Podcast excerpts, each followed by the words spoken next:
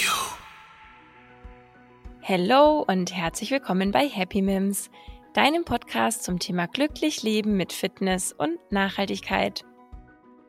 In der heutigen Folge geht es um das Thema Biodiversität, also biologische Vielfalt. Warum ist es so wichtig für uns Menschen? Wie steht es auch im Zusammenhang mit dem Klimaschutz? Und ja, was sind die Gründe für den großen Schwund in den letzten 50 Jahren?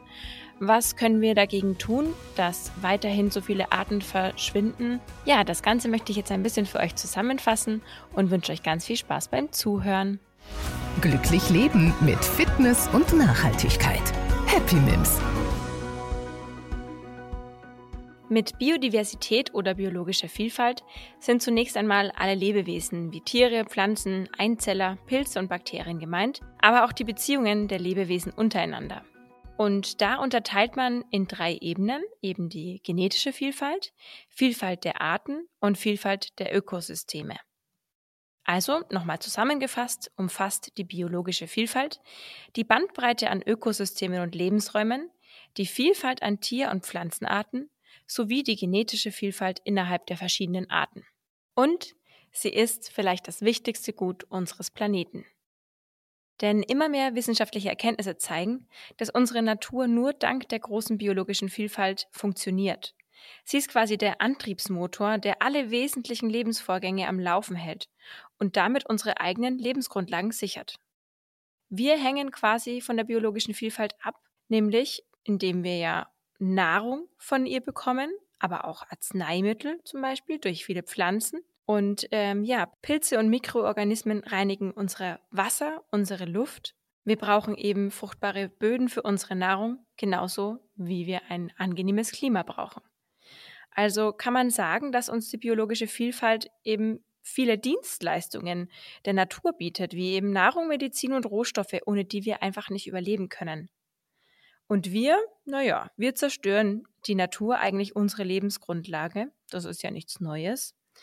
Aber eben durch die Abholzung von Regenwäldern und die Belastung der Umwelt, auch durch zu viel Dünger und Gifte, gefährden wir die biologische Vielfalt und damit dann eben auch das Überleben der nächsten Generationen.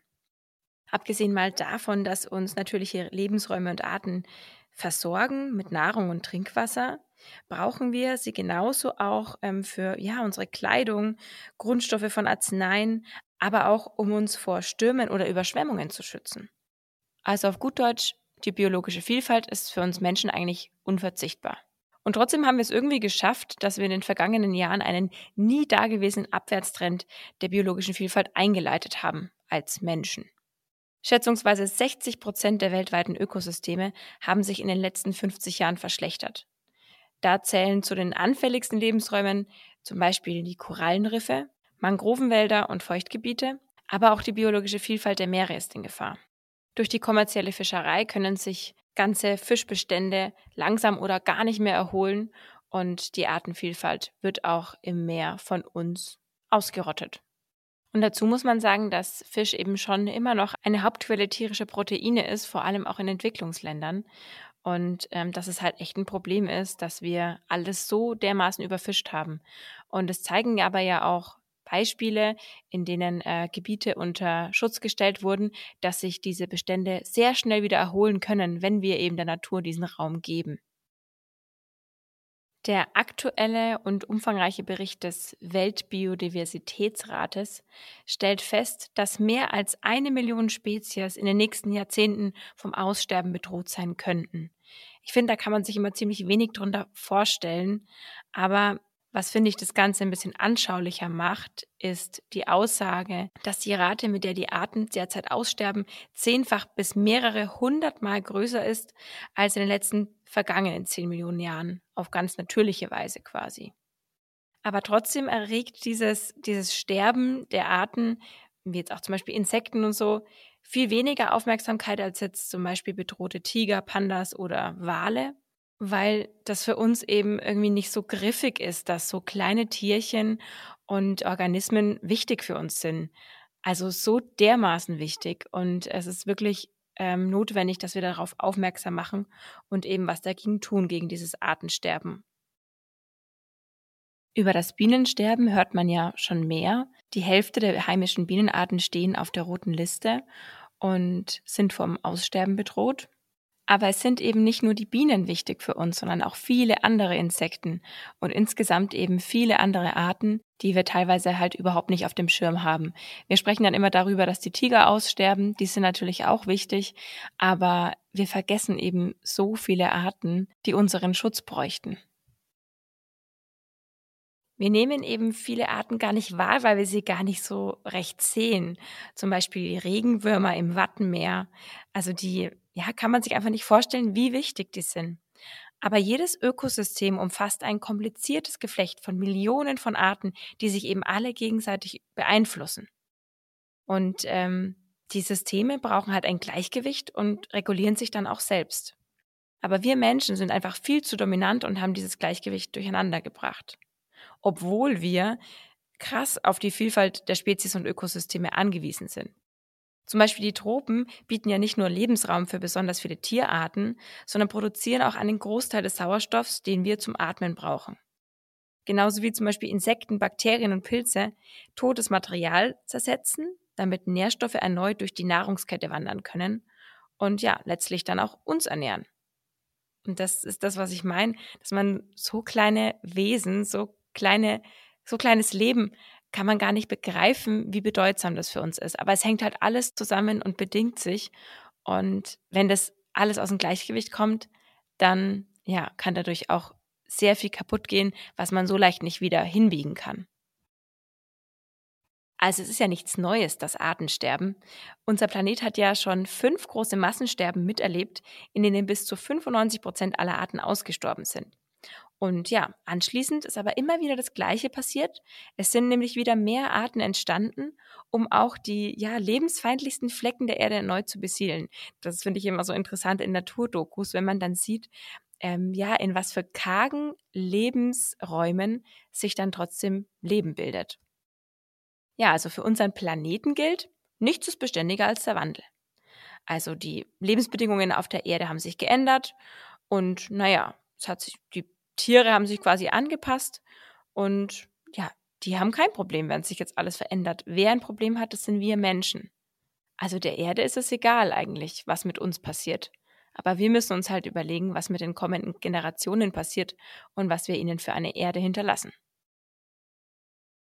Und das Problem bei Ökosystemen ist eben, je weniger Spezies sie haben, desto anfälliger sind die durch Störungen oder Veränderungen von außen also eben auch zum Beispiel durch Veränderung durch den Klimawandel. Wenn wir jetzt also ein ja, fragiles Ökosystem haben, dann ist es halt eben doppelt mies mit unserem ja, voranschreitenden Klimawandel. Und ja, noch ein Grund, warum wir uns da wirklich dringend drum kümmern müssen. Und das Problem ist hier auch, dass bereits das Aussterben einzelner Arten, sogenannter Schlüsselarten, verheerend auf Ökosysteme wirken kann und wie so eine Kettenreaktion dann eben das Verschwinden weiterer Arten nach sich ziehen kann. Auf Deutsch, umso länger wir warten und umso mehr Arten wir ja aussterben lassen, desto schlimmer wird die ganze Lage. Matthias Glaubrecht ist Professor für Biodiversität und Direktor des Zentrums für Naturheilkunde in Hamburg. Er ist Wissenschaftsjournalist und sagt in seinem Interview mit Geo, den Klimawandel können wir rückgängig machen, das Artensterben nicht. Er sagt, dass der Klimawandel natürlich ungeheuer wichtig ist. Allerdings ist der Artenwandel weniger spürbar als der Klimawandel, aber eben nicht weniger dramatisch. Warum Biodiversität so wichtig für uns ist, haben wir ja uns ja schon angeschaut. Zum Beispiel speichern Wälder Kohlenstoff und Wasser, Würmer graben den Erdboden um und machen ihn fruchtbar und andere Tiere verbreiten Samen und bestäuben die Blüten jener Pflanzen, denen wir Obst und Gemüse verdanken. Ohne die Bestäubung durch Insekten hätten wir weder Äpfel noch Avocado, Gurke, Tomate und weitere Lebensmittel. Das Aussterben bestimmter Insekten, Vogel- oder Säugetierarten kann auch das Ende ganzer Pflanzengemeinschaften bedeuten. Also, wie Herr Glaubrecht sagt, wir sind dabei, das Haus abzureißen, in dem wir selber wohnen. Ich finde das Bild sehr schön, das Herr Glaubrecht in der Geo im Interview gemalt hat, indem er gesagt hat, wir sollen uns die Artenvielfalt unseres Planeten wie eine Festplatte vorstellen, von der wir immer mehr Daten löschen. Und vielleicht gehen dabei zunächst nur ein paar Erinnerungen verloren, aber wir löschen auch Daten, die wir uns vorher nie angesehen haben. Wir löschen ganze Programme, von deren Funktion und Bedeutung wir keine Ahnung haben. Bis der Datenschwund dann eines Tages zum Systemabsturz führt und wir haben keinerlei Backup. Das fand ich sehr bildhaft. So kann man sich das jetzt erstmal vorstellen, weil es ist ja wirklich so, dass wir von, dass wir so wenig überhaupt erst wissen von den Arten auf der Erde und äh, die sterben quasi weg, ohne dass wir sie je gekannt haben. Und wie er schon gesagt hat, es ist einfach nicht so, ist uns nicht so bewusst wie der Klimawandel, aber es ist zum einen mindestens genauso wichtig und zum anderen bedingt sich beides auch noch zusätzlich. Und um das nochmal ein bisschen zu verdeutlichen, wie viele Arten wir eigentlich kennen.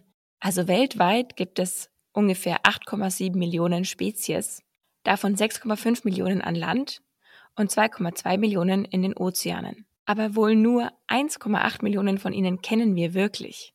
91 Prozent aller Arten im Ozean und 86 Prozent aller Arten an Land sind noch nicht beschrieben. Also kennen wir noch nicht, konnten wir noch gar nicht erforschen. 300 bis 400 Jahre bräuchten Systematiker laut dem Geo allein für die Beschreibung sämtlicher Tierarten. Ist ja schon irgendwie verrückt. Wir denken, wir sind so weit fortgeschritten als Menschheit, dabei leben wir auf einem unentdeckten Planeten. 86 Prozent aller Arten an Land und 91 Prozent aller Arten im Meer sind uns unbekannt? Das bedeutet laut Herrn Glaubrecht, dass unser Wissen von der Biodiversität etwa so weitreichend ist wie das geografische Verständnis der Menschen im Mittelalter. Das Problem ist eben, dass wir den Blick immer auf die schönen Arten, die großen und die süßen legen und die Insekten dabei eben, wie gesagt, vergessen. Dabei sind sie Daseinsgrundlage für viele insektenfressende Tiere und 80 Prozent aller Wildpflanzen werden durch Insekten bestäubt. Also wir müssen einfach wirklich mehr für die wenig beachteten Arten tun, bevor sie aussterben, ohne dass es überhaupt jemand merkt. Und bevor ich jetzt zu den Gründen für den Schwund der biologischen Vielfalt komme, will ich noch mal kurz mehr darauf eingehen, warum sie denn so wichtig für uns und unser tägliches Leben ist. Also, Nahrung haben wir ja schon drüber gesprochen. Wir brauchen einfach die biologische Vielfalt für unsere Ernährung, auch weil zwei Drittel aller angebauten Feldfrüchte zum Beispiel auf die Bestäubung durch Tiere angewiesen sind. Sprechen wir ja schon oft drüber, wie wichtig es auch ist, dass die Bienen nicht aussterben, was das für einen Einfluss auf unsere Nahrung hätte und auch was das für Verluste jetzt auch mal finanziell bedeuten würde.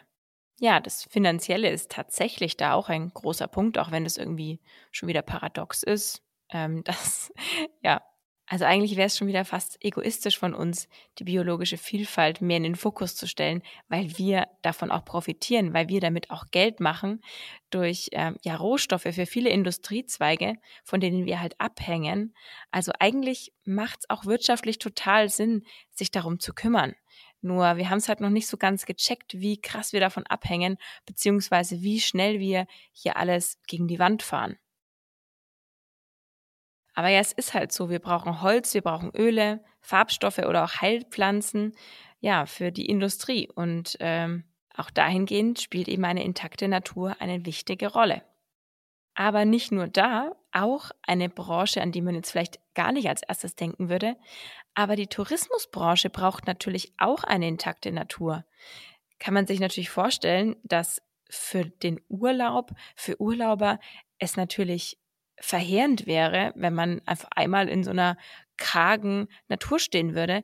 Man braucht ja zur Erholung oder die Touristen wünschen sich zur Erholung auch eine schöne Natur mit Artenvielfalt, ähm, bunte Farben, bunte Pflanzen, möchten am liebsten im Urlaub auch noch irgendwelche schönen Tiere betrachten oder ähm, schnorcheln gehen. Also wenn man das also wenn man das mal sich vorstellt, wenn das alles nicht mehr ist, wie traurig zum einen die Natur dann auch aussieht, aber dass dann eben auch die Tourismusbranche am Ende ein Problem hat. Also ist auch sie auf die Vielfalt an Ökosystemen und Arten angewiesen. Daher finde ich, sollte auch nachhaltiger Tourismus immer mehr eine Rolle spielen, dass sich auch, ja, äh, die Tourismusbranche mehr mit dem Thema auseinandersetzt, die Natur zu schützen und äh, die Urlauber darauf aufmerksam zu machen, dass sie besser mit der Natur umgehen. Ja, und dann hatte ich es ja schon mal kurz angesprochen. Für den Klimaschutz ist es auch total wichtig. Denn ähm, funktionsfähige Ökosysteme sind eher in der Lage, sich an den Klimawandel anzupassen, als jetzt geschädigte und sind einfach auch wichtige Kohlenstoffspeicher. Schon jetzt kann man mehr als ein Fünftel der weltweiten Emissionen des Treibhausgases Kohlendioxid auf die Entwaldung und veränderte Landnutzung zurückführen. Und auch was unsere Gesundheit angeht, spielt die biologische Vielfalt eine große Rolle. Zum einen natürlich, weil viele Pflanzenarten in der traditionellen wie in der modernen Medizin genutzt werden. Etwa 50.000 bis 70.000 Pflanzenarten werden da verwendet und schätzungsweise 15.000 sind bereits bedroht davon. Unglaubliche 70 bis 80 Prozent der Bevölkerung auf der ganzen Welt benötigen traditionelle pflanzliche Wirkstoffe für ihre gesundheitliche Versorgung. Eine gesunde Natur ist also auch wichtig für uns gesunde Menschen. Aber beim Thema Gesundheit geht es eben nicht nur um die Medikamente, sondern auch um die Infektionskrankheiten, Epidemien, Pandemien. Denn rund 70 bis 75 Prozent aller aufkommenden Infektionskrankheiten des Menschen stammen ursprünglich von Tieren. Biologen konnten hier bereits in Studien zeigen, dass es einen direkten Zusammenhang zwischen der Zerstörung von Ökosystemen und der Wahrscheinlichkeit von Infektionen bei Wildtieren mit potenziell auch menschengefährdenden Krankheiten gibt.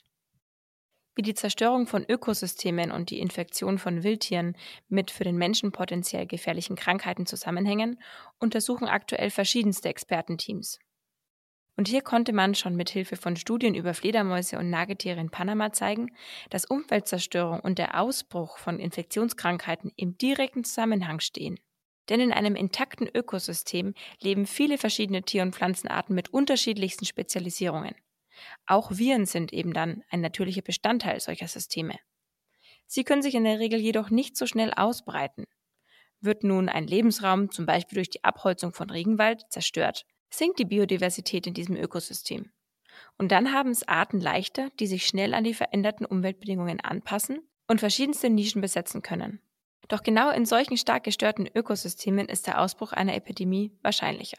Und auch andere Studien von Experten zeigen, dass die Auslöser solcher Ausbreitungen, wie es gerade auch bei Covid-19 der Fall ist, menschengemacht sind. Die Corona-Pandemie sollte uns also alle in Alarmbereitschaft versetzen und auch hoffentlich den Zusammenhang zwischen der Biodiversität und unserer Gesundheit nochmal deutlich gemacht haben. Aber nicht nur, weil wir von der Artenvielfalt profitieren in vielerlei Weise, haben wir die Pflicht, sie zu schützen.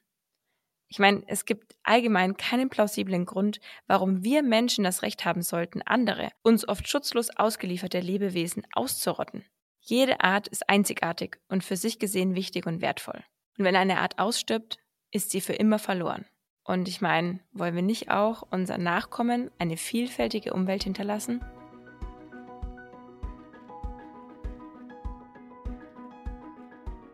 Okay, also ich glaube, wir haben jetzt alle nochmal verstanden, warum Biodiversität, biologische Vielfalt so wichtig für uns ist und auch für kommende Generationen. Dann kommen wir jetzt mal zu den Gründen für den Schwund der biologischen Vielfalt. Also zum einen werden Lebensräume geschädigt und gehen verloren, besonders eben durch die Umwandlung für die Landwirtschaft. Das Thema kennen wir ja, Palmöl, Rindfleisch, Sojaanbau. Dadurch werden eben zum Beispiel Regenwälder abgeholzt und Lebensräume zerstört, nur damit wir besonders günstig konsumieren können. Dann natürlich die Übernutzung von Tier- und Pflanzenarten und auch bestandsgefährdende Praktiken wie die Jagd und die Fischerei und vor allem natürlich auch die unnötige Jagd aus Spaß in Anführungszeichen, was natürlich nicht zu verstehen ist. Dann auch die Verschmutzung von Böden durch Ackergifte beispielsweise, Verschmutzung von Binnengewässern, Meeren und Küsten, die Versauerung der Meere. Dann auch die Ausbreitung invasiver Arten und Gene und die Auswirkungen des Klimawandels sowie auch wirtschaftliche Anreize, die der biologischen Vielfalt schaden. Das sind die Hauptgründe für den Schwund der biologischen Vielfalt. Und der Witz ist, dass wir durch unsere ja, Konsumgeilheit könnte man sagen, lebensnotwendige Güter und unersetzbare Dienste zerstören und im Prinzip dann später nur unter großen technischen und finanziellen Aufwand ersetzen könnten, eventuell, was eine intakte Natur uns kostenfrei bietet. Und im Prinzip könnte man auch sagen, dass nicht mal nur die Natur Vorrang hat, sondern dass wir das Ganze eigentlich auch aus Eigeninteresse machen sollten, müssten. Ja, aber was kann man denn jetzt tun, um den Rückgang der Artenvielfalt aufzuhalten oder gar zu stoppen? Naja, wie so oft braucht es starke Maßnahmen, vor allem der Politik. Die muss weitere Gebiete unter Schutz stellen, damit sich die Ökosysteme stabilisieren können und es für gefährdete Tierarten Rückzugsgebiete gibt. Da gibt es ja schon viele Beispiele, wie gut es funktionieren kann, wenn man einfach Naturschutzgebiete schafft, wie schnell sich auch die Natur hier wieder erholen kann, wenn man ihr einfach diesen Freiraum lässt. Und ja, die Landwirtschaft spielt eben eine große Rolle. Der Global Biodiversity Outlook der Internationalen Biodiversitätskonvention nennt die Landwirtschaft einen der einflussreichsten Faktoren für den Artenrückgang an Land. Bis zu 70 Prozent sollen allein darauf zurückgehen. Also Rodungen für große Plantagen, genauso wie kilometerlange Ackerflächen, haben eben Lebensraum vieler Arten jahrzehntelang zerstört.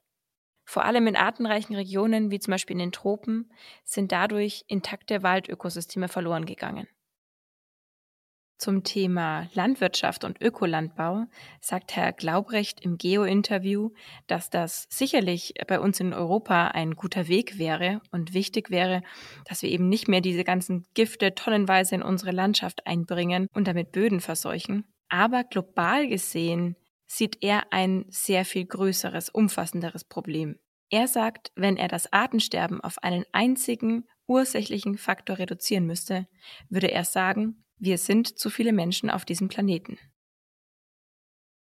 Als Lösung hofft er unter anderem auf den Faktor kumulativer kultureller Evolution.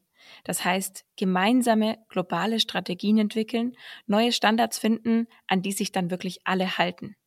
Also quasi neue Regeln des weltweiten Zusammenlebens. Ja, und was kann jetzt jeder Einzelne von uns tun?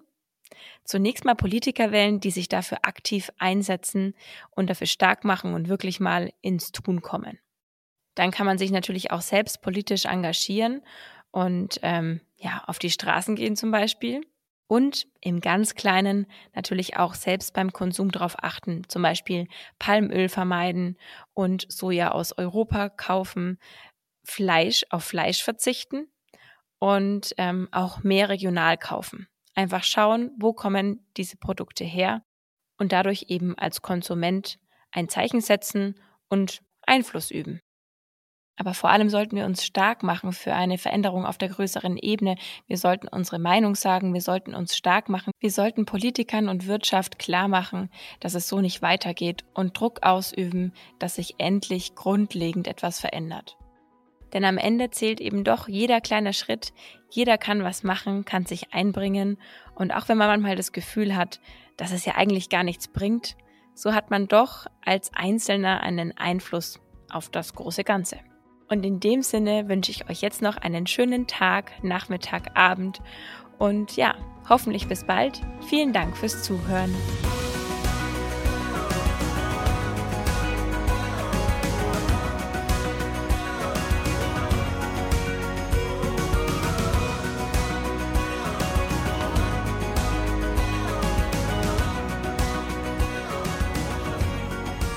Alle Podcasts jetzt auf podyou.de, deine neue Podcast-Plattform.